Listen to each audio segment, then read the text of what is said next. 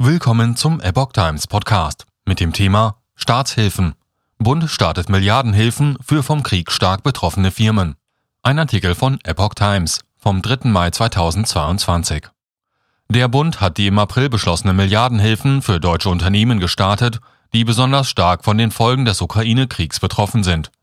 Bereits seit Freitag vergangener Woche können nachweislich betroffene Firmen Anträge für das erweiterte Bund-Länder-Bürgerschaftsprogramm stellen, wie die Ministerien für Finanzen und Wirtschaft sowie die staatliche Förderbank KfW am Dienstag mitteilten. Ein KfW-Kreditprogramm, das Firmen kurzfristig zur Liquidität verhelfen soll, startet demnach voraussichtlich am kommenden Montag. Für beide Programme befindet sich die Regierung in weit fortgeschrittenen Gesprächen mit der EU-Kommission da die Anträge erst nach der beihilferechtlichen Genehmigung entschieden werden, hieß es. Wirtschaftsminister Robert Habeck und Finanzminister Christian Lindner hatten das Hilfspaket Anfang April präsentiert. Es sieht neben den Kredit- und Bürgerschaftsprogrammen auch staatliche Zuschüsse in Höhe von rund 5 Milliarden Euro vor. Gedacht ist das Paket vor allem für energieintensive Branchen, die von den Sanktionen oder dem Kriegsgeschehen betroffen sind.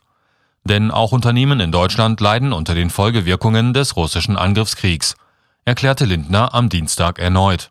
Sie bräuchten daher kurzfristig Liquidität, um diese abzufedern. Habeck ergänzte, nach zwei Jahren Corona-Pandemie sei der Krieg nun eine neue Belastung, die Konjunktur und Wirtschaft treffe. Deutschland werde den eingeschlagenen Weg weitergehen und sich Schritt für Schritt aus der Klammer russischer Importe lösen. Zugleich tue die Regierung alles, um die Substanz unserer Wirtschaft auch in schwerer Zeit zu erhalten, so Habeck.